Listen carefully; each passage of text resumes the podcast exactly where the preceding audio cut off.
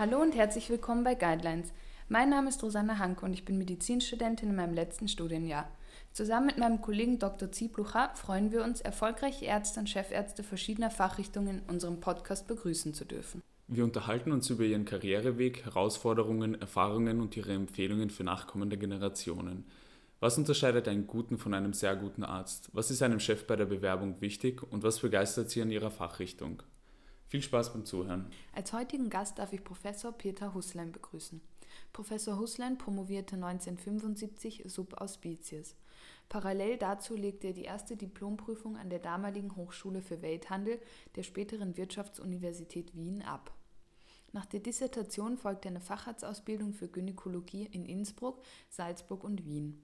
Nach einem halben Jahr in Lome, Togo als Gynäkologe und Geburtshelfer forschte er 15 Monate in den Vereinigten Staaten in einem Forschungslabor unter der Leitung von Anna Rita Fuchs.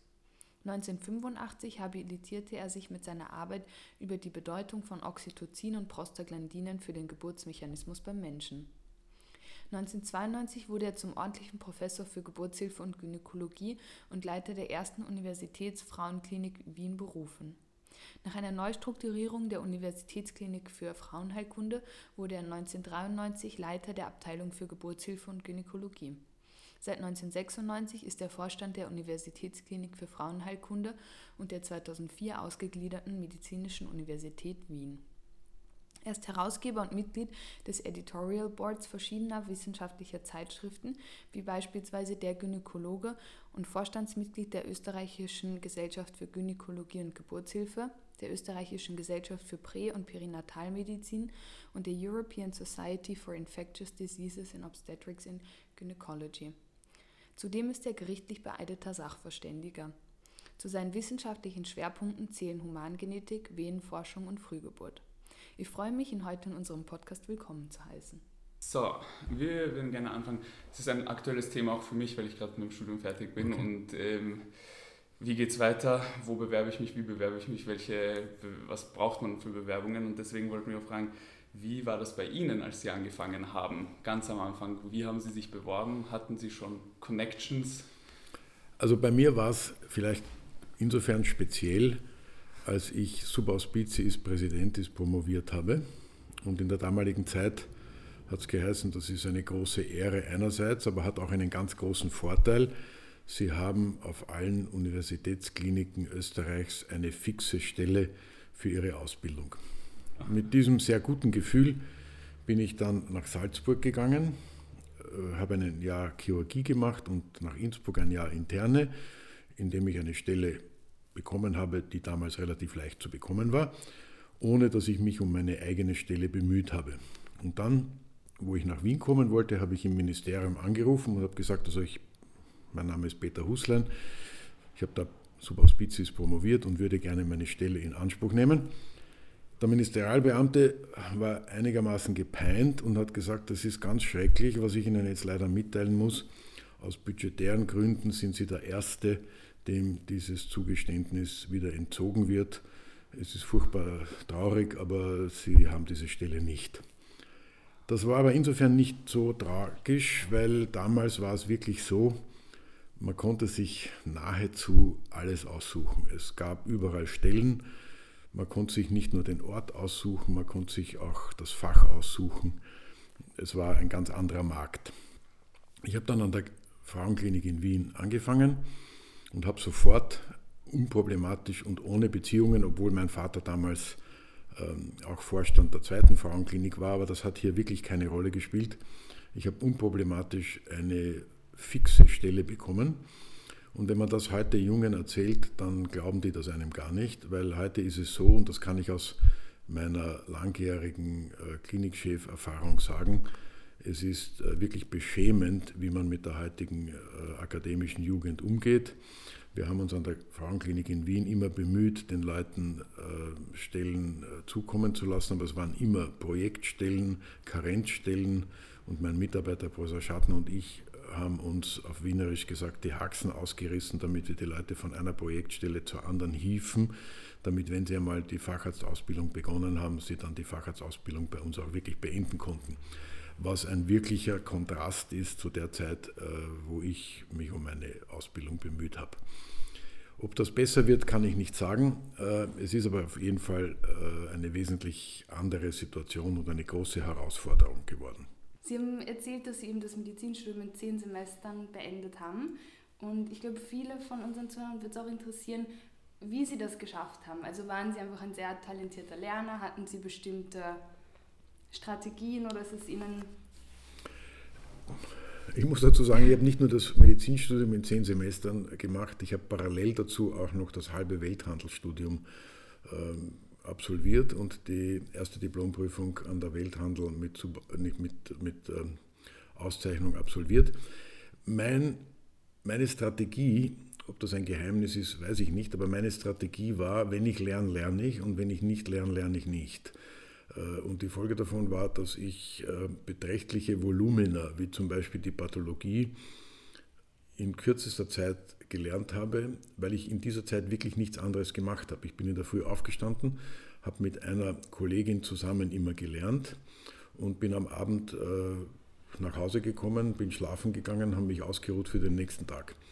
Ich habe immer gefunden, das ist viel effizienter, als wenn ich monatelang ein bisschen lerne und ein bisschen ausgehe und ein bisschen auf Urlaub fahre, weil ich immer das Gefühl gehabt habe, da vergieße ich ja das, was ich im Monat davor gelernt habe. Ich habe mit einer Kollegin zusammen gelernt und wir haben wahnsinnig gut zusammengepasst. Ich habe es ihr erklärt und sie hat sich das angehört. Und wenn Sie jemandem was erklären wollen, dann müssen Sie es verstehen. Sie können niemandem was erklären, was Sie nicht selber verstanden haben. Und daher war ich gezwungen, mir das wirklich alles zu überlegen. Und wenn ich es dann verstanden habe, dann habe ich es mir auch relativ leicht gemerkt. Ich war wirklich dankbar für diese Lernpartnerschaft. Sie hat es auch wieder angenehm gefunden, weil sie hat weniger gern darüber nachgedacht. Sie hat sich gern vorkauen lassen. Und nachdem ich es ihr zum zweiten Mal vorgekaut habe, hat sie es auch verstanden. Und wir haben parallel äh, miteinander gelernt und irgendwie haben wir beide das Gefühl gehabt, dass wenn wir uns nicht hätten, dann könnte man dieses Studium nicht beenden, weil ich habe sie gebraucht und sie hat mich gebraucht. Immer auf Verständnis versucht, nicht dieses Auswendiglernen. Ich habe immer auf Verständnis ja. versucht. Und ich ja. habe auch in der Zeit, wo noch Prüfungen, mündliche Prüfungen waren, habe ich sehr, sehr gern geprüft. Mhm. mhm. Und ich habe ähm, immer ganz, ganz simple Fragen gestellt. Mhm äh, und habe versucht, auch auf der gegenüberliegenden Seite, in dem Fall auf der Studentenseite, zu schauen, ob der das runtergelernt hat und in Wirklichkeit überhaupt nicht verstanden hat, worum es geht, sondern ob der das verstanden hat.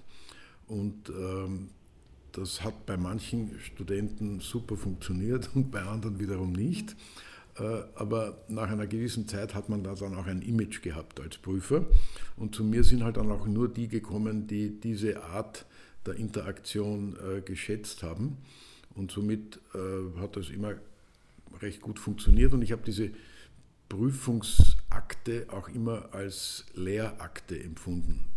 Die Zuhörer haben das nämlich auch gern gehabt, weil die haben auch äh, profitiert. Und ich habe immer gefunden, es geht weniger darum, ob ich jetzt feststelle, dass der was kann oder nicht, sondern ich verwende diesen Prüfling als Medium zur Transportierung von Lehrinhalten für das Auditorium.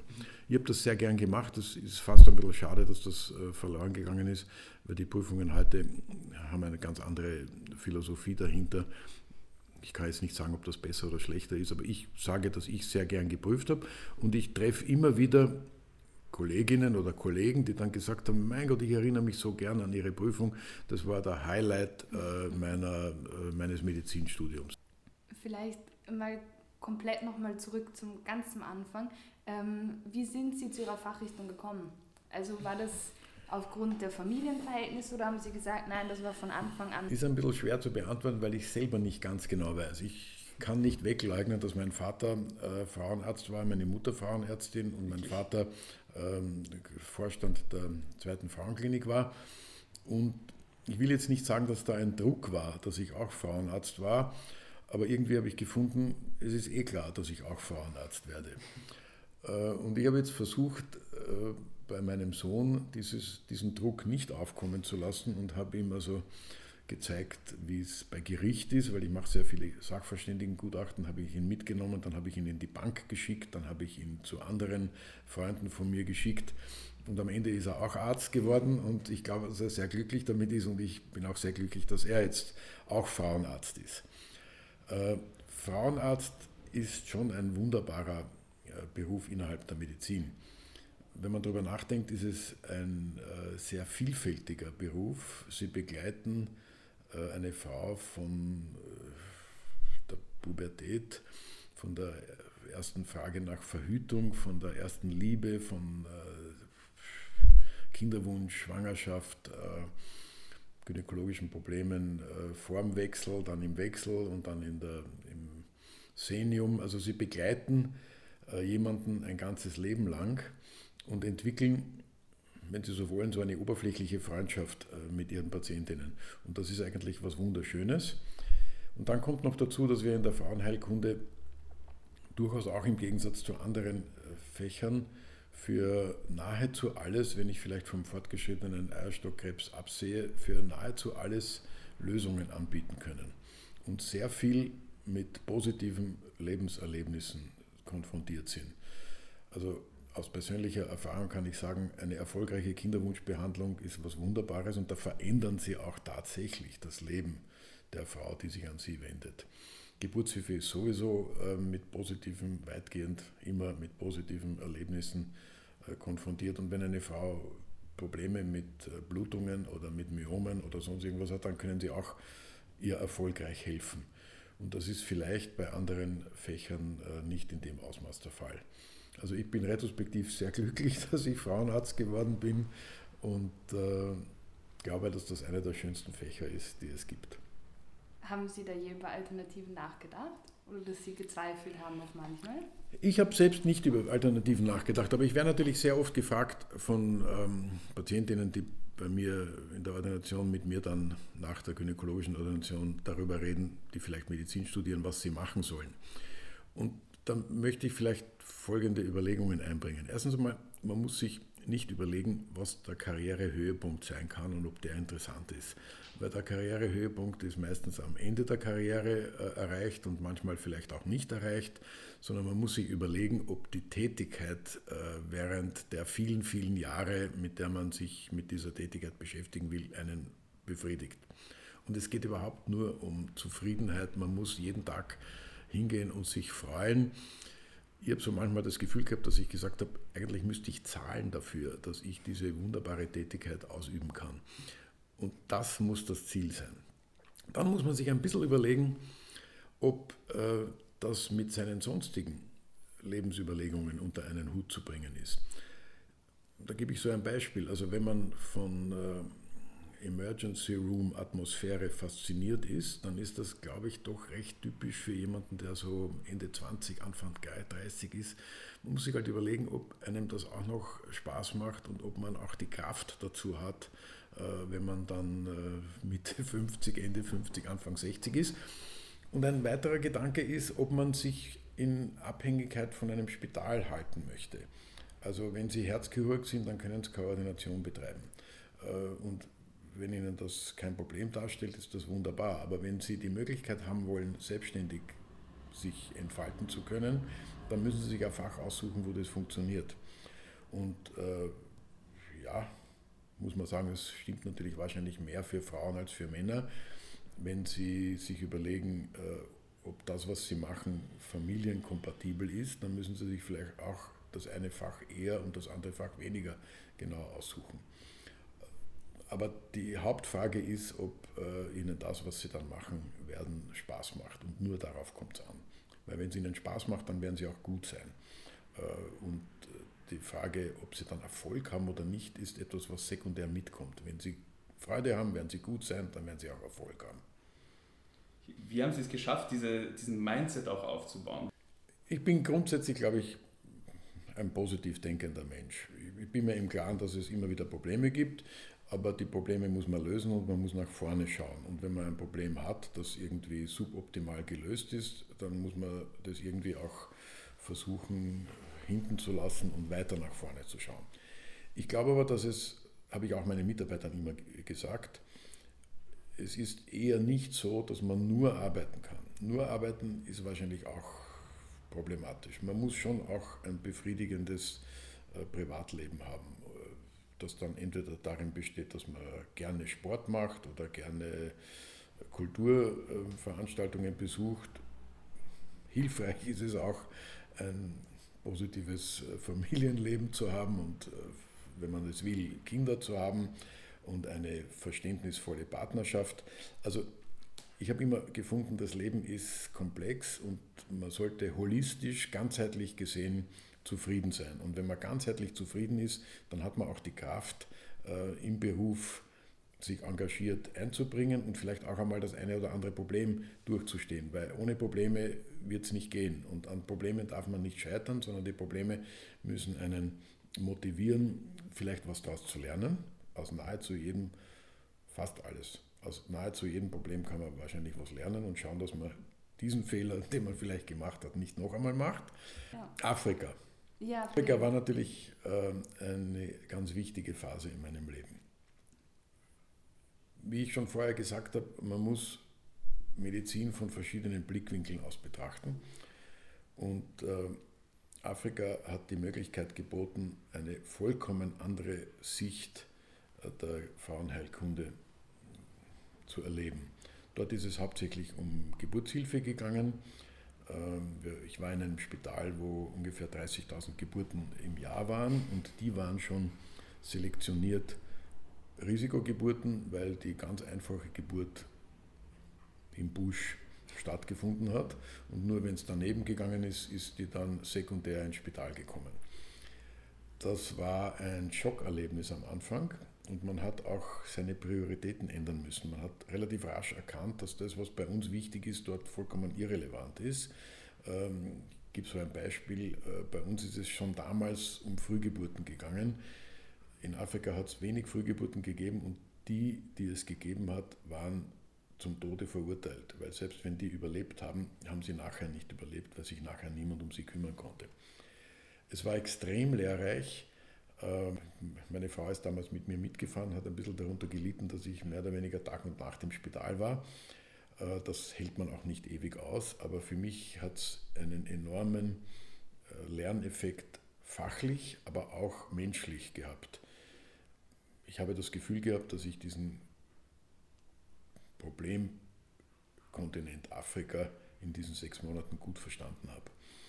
Äh, und ich habe ein paar Mitarbeiterinnen von mir an der Klinik, die auch solche Auslandsaufenthalte und Auslandseinsätze gehabt haben. Und ich habe das immer unterstützt, weil ich finde, wenn man das gesehen hat, dann entwickelt man auch eine gewisse Demut, wie gut es uns hier geht äh, und dass wir vielleicht auch Probleme haben, aber dass wir wirklich privilegiert sind, in der heutigen Zeit und geografisch gesehen bei uns zu leben, weil es uns hier eindrucksvoll, unglaublich gut geht und dafür müssten wir eigentlich laufend dankbar sein.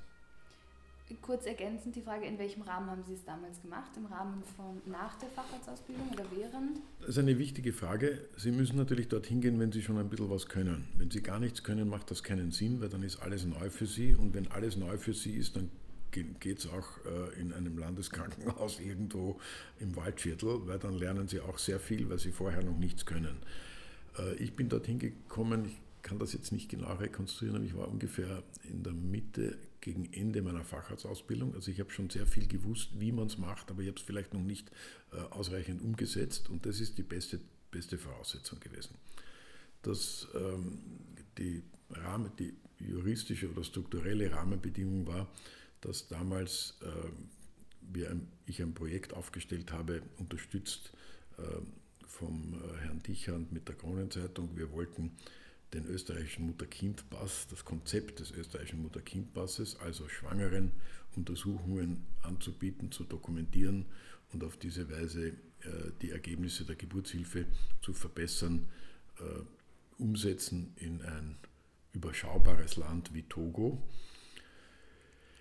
Das muss man hart sagen, hat natürlich nicht wirklich funktioniert, weil da hätte man die Unterstützung äh, der lokalen Behörden gebraucht und die haben in Wirklichkeit daran kein Interesse gehabt. Das hat mir auch gezeigt, dass Entwicklungshilfe schwierig ist und mit vielen Haken und Ösen verbunden ist, weil äh, zumindest damals wollten die Behörden eigentlich Geld und sonst nichts äh, und wollten sich also auch nicht reinreden lassen, was man mit dem Geld, das man quasi in der Hinterhand gehabt hat, gemacht hat. Entwicklungshilfe ist, ist schwierig. Ich habe gelernt, dass die einzig sinnvolle Entwicklungshilfe die Vorort-Trainingsunterstützung ist. Es macht auch überhaupt keinen Sinn, Leute nach Europa zu holen und hier auszubilden, weil die wollen dann nicht mehr zurückgehen und wenn sie zurückgehen wollen, dann wollen sie dort nicht arbeiten, sondern nur Dinge anschaffen. Man muss die Leute dort ausbilden, man muss äh, schulen, äh, Bildung und damit dann auch verbunden äh, Verhütung und äh, Reduktion der doch nicht handhabbaren äh, Reproduktionszahlen erreichen. Bleiben wir vielleicht bei dem Auslandsthema. Sie haben erzählt, dass Sie eben auch eine Zeit lang in Amerika waren. Und wenn Sie zusammenfassen, können Sie so eine der wichtigsten Lektionen nennen, die Sie aus der Arbeitswelt aus Amerika mitgenommen haben? Also das war natürlich dann das totale Kontrastprogramm. Von Togo bin ich äh, kurz danach nach New York. Ein stärkerer Kontrast äh, ist kaum vorstellbar. Da bin ich mit einem Max Kade Foundation ähm, Projekt hingekommen.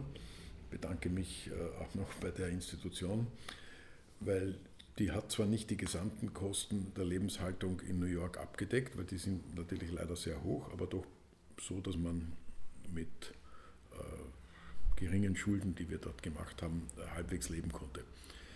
Ich bin dort hingekommen und äh, meine Chefin, die extrem anspruchsvoll, extrem äh, strukturiert gearbeitet hat, war, Sie haben angesprochen, was äh, der Kontrast war. Der Kontrast war, dass sie gesagt hat, was, im Max-Kade-Programm haben Sie 14 Tage Urlaub, so viel? Und ich habe mir gedacht, eigentlich unglaublich, ich habe nur 14 Tage Urlaub. Also 14 Tage Urlaub war für einen Europäer und für einen Österreicher unvorstellbar wenig und für die amerikanische Chefin geradezu unvorstellbar viel, dass man, wenn man irgendwo ein Wissenschaftsprojekt hat, dass man 14 Tage im Jahr äh, Urlaub macht. Das hat dann irgendwie doch ganz gut funktioniert äh, und ich habe extrem viel gelernt, weil sie sehr anspruchsvoll war, äh, mich auch sehr viel allein machen hat lassen. Ich erinnere mich, am Anfang hat sie mir gesagt, ja, also da haben Sie die Kataloge zum Bestellen für die Unterlagen, die Sie brauchen, um einen Radioimmunessay zusammenzustellen. Ich war aber noch nie auf einem Labor vorher, bin dort hingekommen, was soll ich zusammenstellen? Und ich gesagt, na jetzt hat sie leider keine Zeit, weil jetzt muss sie äh, sich mit ihrer Grant Application beschäftigen und das ist jetzt wahnsinnig wichtig, weil wenn sie diese Grant Application nicht bekommt, dann muss sie hier ihre zwei oder drei äh, MTAs äh, in drei Wochen äh, kündigen. Äh, ich soll sie jetzt nicht belästigen, sondern soll diesen Radioimmunoassay aufstellen. Da habe ich dann einmal fest geschluckt und ähm, habe einmal mir überlegt, wo könnte ich mich da jetzt erkundigen und bin dann halt in ein, ähm, ein anderes Labor gegangen, habe mir erklärt, was die dort machen und habe dann versucht, das aufzustellen. Und dann hat das nicht und nicht funktioniert. Und dann hat mir meine Chefin gesagt, wenn das nicht und nicht funktioniert, müssen Sie einmal ganz genau aufschreiben, was Sie machen. Ganz genau. Und dann habe ich ganz genau aufgeschrieben, was ich gemacht habe. Und dann bin ich darauf gekommen, dass eine bestimmte Charge der Kieselsäure äh, nicht äh, funktioniert hat und die andere schon. Und das hätte ich natürlich nie zusammengebracht, wenn ich von ihr den Hinweis nicht bekommen hätte. Also das war eine wirklich harte Schule, hat mir aber sehr viel gebracht.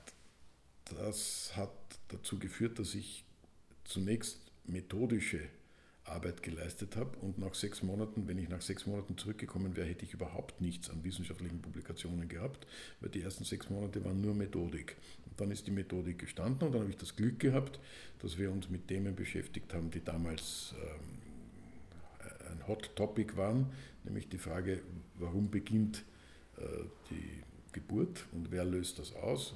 Und wir konnten recht gut zeigen, dass ähm, zumindest ein Teil ähm, initial das kindliche Oxytocin ist, das dann an Oxytocinrezeptoren andockt, die Oxytocinrezeptoren massiv zunehmen kurz vor dem Wehenbeginn, also die Sensibilität enorm äh, ansteigt. Und diese Oxytocinrezeptoren nicht nur im Myometrum sind, sondern auch in der Decidor und in der Decidor das Oxytocin Prostaglandine sezerniert. Und auf diese Weise haben wir ein bis heute recht gültiges ähm, recht gültigen Mechanismus, wieso die Geburt beginnt, entwickeln können.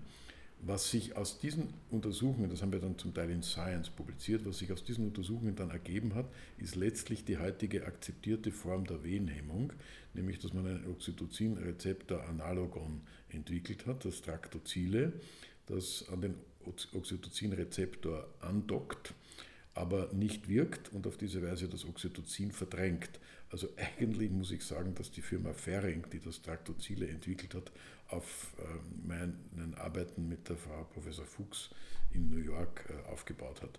Hat allerdings, glaube ich, 25 Jahre gedauert, nur um Ihnen eine Zeitdimension zu geben, wie lang äh, eine Grundlagenforschungs, äh, ein Grundlagenforschungsergebnis dann möglicherweise umgesetzt wird in eine klinische Anwendung.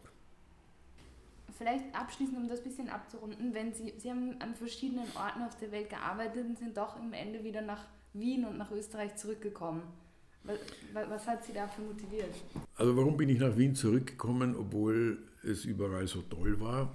Da kann ich eigentlich nur meinen Sohn zitieren, der zwei Jahre ein Fellowship in Toronto gemacht hat und äh, mir immer wieder gesagt hat, wie großartig das ist und was dort alles funktioniert und was bei uns nur so beschränkt funktioniert.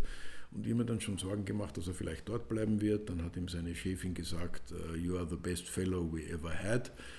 Und dann war ich schon in großer Sorge und mir gedacht, naja, Toronto ist nicht ganz so arg, weil da setzt man sich hier am Donnerstag in der Früh in den Flieger und ist am Abend dort. Und dann ist er nach zu Wien zurückgekommen und ich habe ihn auch gefragt, wieso bist du zurückgekommen, wenn dort alles so viel besser war? Sagt er, naja, aber die Lebensqualität, die man hier in Österreich hat, ist unerreicht. Und das ist so. Äh, das wissen nur die Leute, die einmal im Ausland waren.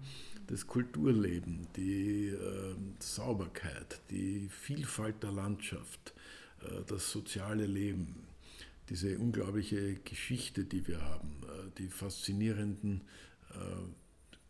Wien, dieses unglaubliche Wien, das schätzt man wahrscheinlich ganz besonders, wenn man viel im Ausland war.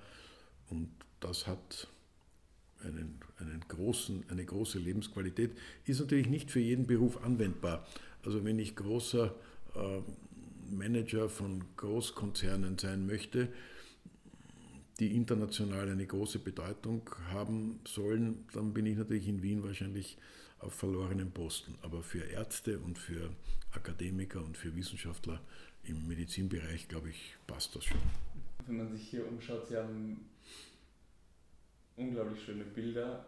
Toll, also es ist ein Erlebnis hier durch, die, durch Ihre Ordination zu spazieren. Und ist das auch ein Teil dessen, wie Sie zu, zu, zu Ihrer Zufriedenheit kommen, durch diese, indem Sie sich mit so schönen Dingen umgeben und diesen Liebe zu Detail, zum Detail?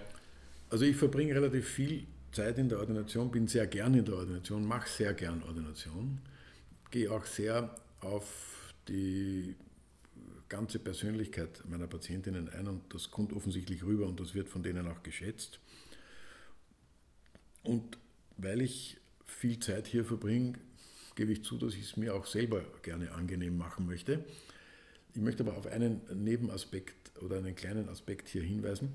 Wir sitzen hier im Besprechungsraum und daneben habe ich einen Untersuchungsraum. Mhm.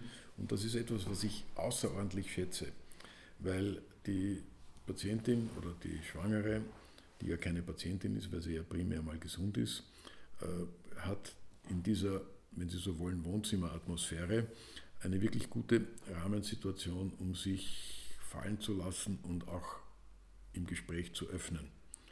Und dann geht man in den Nebenraum, der deutlich technischer ist. Dort ist ein Ultraschallgerät, ein gynäkologischer Stuhl. Es ist eher hell gehalten ähm, und dort wird dann der technische Akt der Untersuchung absolviert und dann kommt man wieder hierher und ähm, kann in dieser Atmosphäre möglicherweise auch besser und leichter das, was man dort untersucht hat, hier in die ganze Lebenssituation hinein interpretieren und optimal umsetzen. Ihr Sohn ist ja jetzt auch Gynäkologe und Sie haben gesagt, Sie, Sie haben ihm alles gezeigt. Und wie schafft man diese Familientradition zu erhalten? Weil das finde ich toll. Ich finde das toll, dass da so Generation nach Generation haben Ihre Eltern auch viel darüber gesprochen, Ihnen erzählt, was Sie toll an dem Beruf finden, den Sie machen oder wie hat sich das entwickelt? Also wenn ich meine Eltern beobachtet habe, dann habe ich zwei Dinge beobachtet, aus denen ich offensichtlich Konsequenzen gezogen habe. Das eine ist, dass sie beide mit ihrem Beruf sehr zufrieden waren das war vielleicht mit ein treibender Faktor, warum ich dann auch Gynäkologe geworden bin. Ich habe aber noch was Zweites beobachtet, dass sie zu viel über Gynäkologie zu Hause gesprochen haben. Und daraus habe ich abgeleitet, ich werde ganz sicher keine Gynäkologin heiraten und eigentlich auch ganz sicher keine Ärztin, weil man dann einfach nur mehr über den Teil des Lebens äh, diskutiert, den man ohnehin den ganzen Tag hat.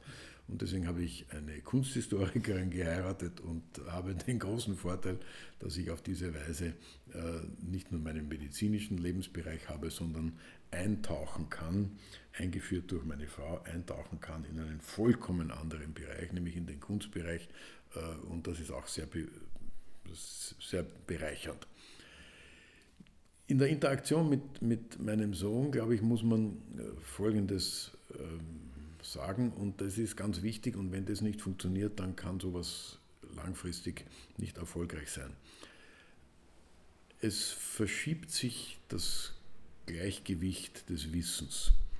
Am Anfang weiß unter Anführungszeichen der Alte vielleicht nicht alles, aber sehr viel und der Junge nahezu nichts. Äh, und äh, dieses Gleichgewicht verschiebt sich und das muss man als Alter erkennen, dass irgendwann einmal der Junge Dinge weiß, die man selber vielleicht nicht weiß und Dinge kann, die man selber vielleicht in diesem auf diesem Niveau nicht kann.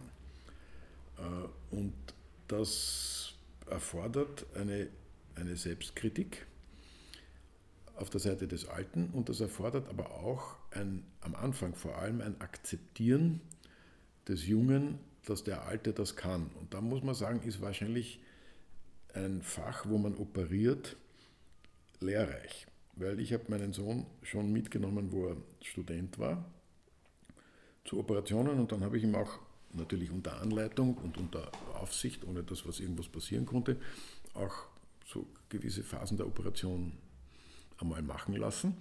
Und wenn es dann geblutet hat und er sich nicht mehr herausgesehen hat, dann hat man das übernommen und hat das Problem gelöst. Und zwar relativ schnell und relativ eindrucksvoll.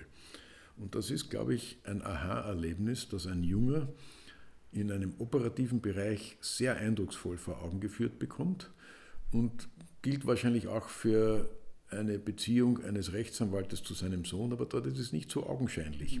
Und im operativen Bereich, wenn der die Blutung abgibt und der Vater macht drei Handgriffe und das hört auf zum Bluten und das Ganze ist, vorher, ist nachher wieder so wie vorher, dann muss dem Jungen klar sein, also eine Zeit lang kann ich von dem Alten was lernen.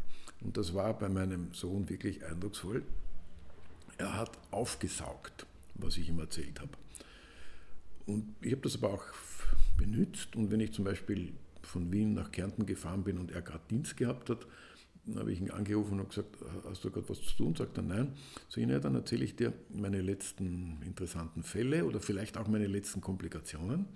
Weil es ist natürlich, leider lernt man am besten von eigenen Komplikationen, aber am angenehmsten lernt man von Komplikationen von wem anderen, der einem erklärt, was das Problem war. Und dann äh, habe ich ihm halt irgendwas Interessantes erzählt. Und dann war es extrem berührend, wenn er mir 14 Tage später gesagt hat, weißt du, Papi, heute Nacht ist genau der Fall gekommen, den du mir vor zwei Wochen erzählt hast. Und ich habe gesagt, das ist so. Und der Oberarzt hat gesagt, das ist anders. Aber es war natürlich so, wie du mir es gesagt hast. Und das kippt aber. Das kippt irgendwann. Dann kommt der Junge und sagt, du, also ich weiß nicht, wieso du das so machst, da gibt es eine ganz eine neue Technik, das muss man so machen. Dann hat man im ersten Moment das Gefühl, also ich brauche diese neue Technik nicht, weil ich habe das schon so oft gemacht, ich brauche da keine Technik. Und manchmal ist es auch so. Manchmal ist es so, dass ich sage, ich brauche die Technik wirklich nicht, weil ich habe das schon so oft gesehen und äh, ich brauche das nicht. Aber dann muss man erkennen, dass es manchmal schon auch so ist, dass man sagt, naja, da hat er eigentlich recht.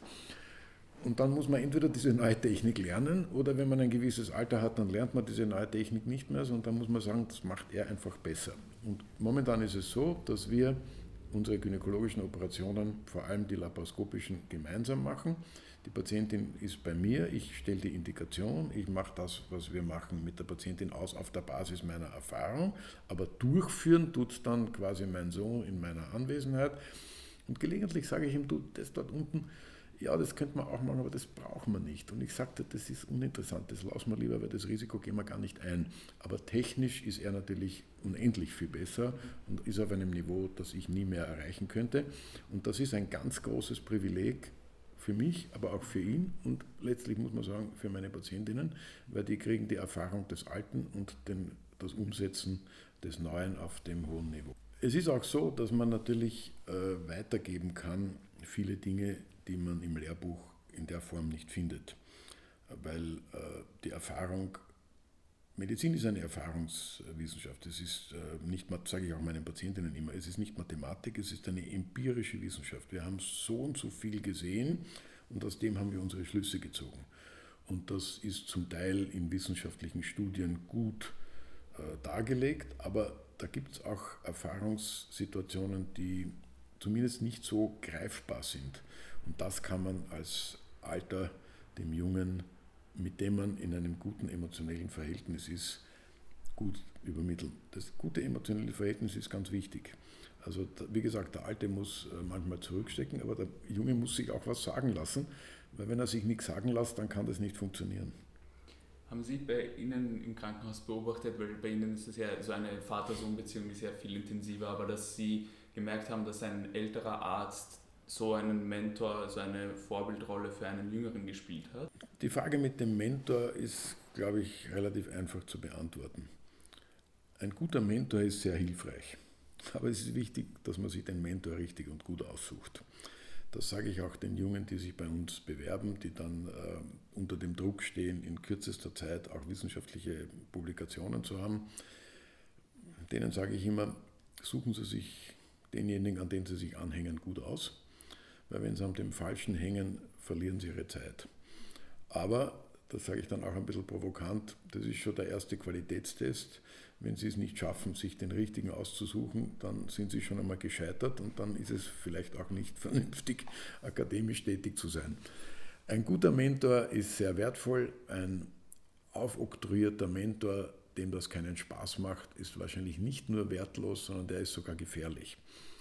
Wir haben hier in Europa dieses oder im, im deutschsprachigen Raum dieses Mentorenprogramm nicht so stark etabliert.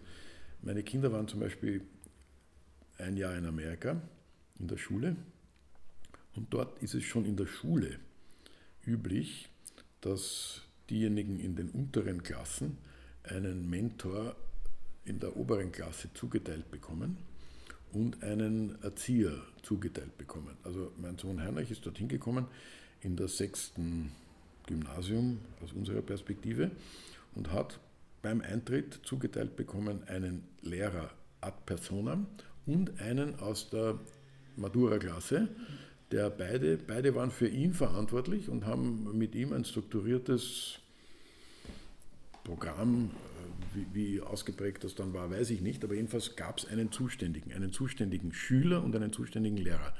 Und das war, glaube ich, schon ganz, ganz hilfreich.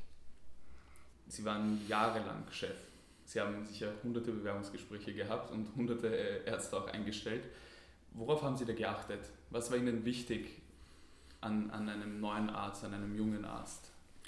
Also ich war 28 Jahre lang Klinikchef und in praktisch allen diesen 28 Jahren musste ich Stellen vergeben auf der Basis von Bewerbungen.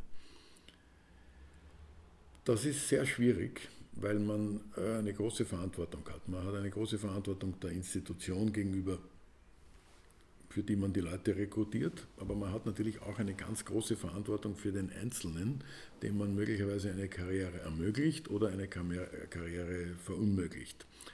Und selbstkritisch muss man sagen, man hat nicht alles richtig gemacht, weil manchmal stellt sich halt nach einer gewissen Zeit heraus, dass das falsch war. Im Wesentlichen habe ich immer versucht, den Enthusiasmus äh, zu entdecken. Und wenn der Enthusiasmus da war, dann war das schon einmal ein Asset. Dann habe ich auch versucht, wir waren ja immer eine Universitätsklinik und ich habe immer diesen Gedanken der Universitätsklinik hochgetragen. Das ist unter dem jetzigen Rektor auch sehr stark formalisiert worden. Man muss ein PhD-Programm haben und man muss sich klar zur Wissenschaft bekennen. Das war früher nicht so, aber für mich war es immer so. Also wenn jemand zum Beispiel gekommen ist, um zwei krasse Beispiele zu geben und zu sagen, ich finde Frauenarzt so eine schöne äh, Betätigung und ich möchte gern Frauenarzt werden, dann war das nicht genug. Für eine Universitätsklinik ist das nicht genug. Sondern dem habe ich dann gesagt, ja, ich finde das auch. Ich finde auch, dass Frauenarzt ein wunderbarer Beruf ist, aber sie bewerben sich hier nicht für eine normale Facharztausbildung, sondern sie bewerben sich hier für eine Universitätskarriere und zumindest einmal am Anfang sollten sie auch ein Interesse an äh, Forschung und Lehre haben. Und äh, das herauszuarbeiten war nicht immer leicht. Dann habe ich auch immer ganz gern gehabt, wenn in dem Lebenslauf irgendwas Außergewöhnliches drinnen war. Also wenn jemand quasi alles nach 0815 Schema gemacht hat, dann habe ich gefunden, das ist irgendwie nicht kreativ genug. Also ich habe dann zum Beispiel einen genommen, der war zwei Jahre bei McKinsey. Und das habe ich total interessant gefunden. Ähm, der hat auch dann eine gute Karriere gemacht. Oder wenn jemand in einem äh, Entwicklungshilfeprojekt war, hat mich das auch fasziniert. Oder wenn jemand äh, quasi wirklich erfolgreicher Sportler oder erfolgreicher Musiker.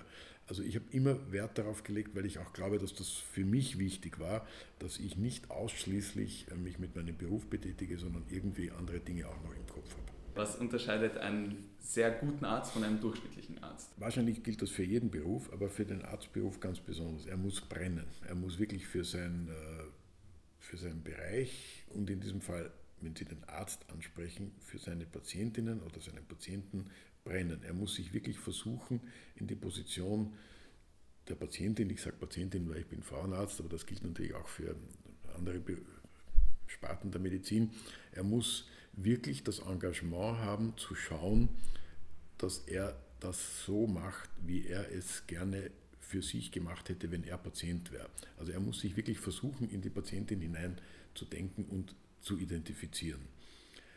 Und das muss ihm ein Anliegen sein und damit muss er eine Herausforderung sehen und muss das ähm, als einen ganz, ganz wichtigen Teil ähm, der Tätigkeit sehen. Das passt jetzt nicht ganz dazu, aber ich, ich möchte es anbringen. Diese Diskussion um Work-Life-Balance irritiert mich. Ich finde, man kann, und das macht durchaus Sinn, man kann einen vielleicht nicht Kontrast, aber eine Ergänzung Arbeit und Freizeit machen. Aber einen, eine Antipodenposition zwischen Work, also Arbeit und Leben, ist meiner Ansicht nach schon ein Gedankenfehler. Die Arbeit ist ein Teil des Lebens und äh, zu sagen, hier ist quasi die Arbeit und die ist total zu separieren von meinem Leben, ist ein Gedankenfehler, der sich manchmal leider äh, auch in eine Haltung hinein äh, stülpt, die, glaube ich, dann den durchschnittlichen Arzt produziert. Der arbeitet seine Arbeit ab äh, und äh, geht dann zurück in sein Leben. Und das ist die Voraussetzung für eine durchschnittliche Leistung, während derjenige sagt, hier habe ich meine Arbeit und das ist fantastisch und drüben habe ich mein Leben, äh, das aus anderen Dingen auch besteht. Aber es kann nicht die Arbeit ein Kontrast zum Leben sein. Eine so der letzten Fragen, die wir auch immer jedem stellen, ist eigentlich, ob Sie vielleicht für unseren Zuhörer eine Buchempfehlung haben oder ein Buch, wo Sie gesagt haben, das war ein Stück weit inspirierend für Sie oder prägend für Sie. Ich habe selber ein Lehrbuch der Geburtshilfe herausgegeben. Fünf Ausgaben, Springer, die Geburtshilfe.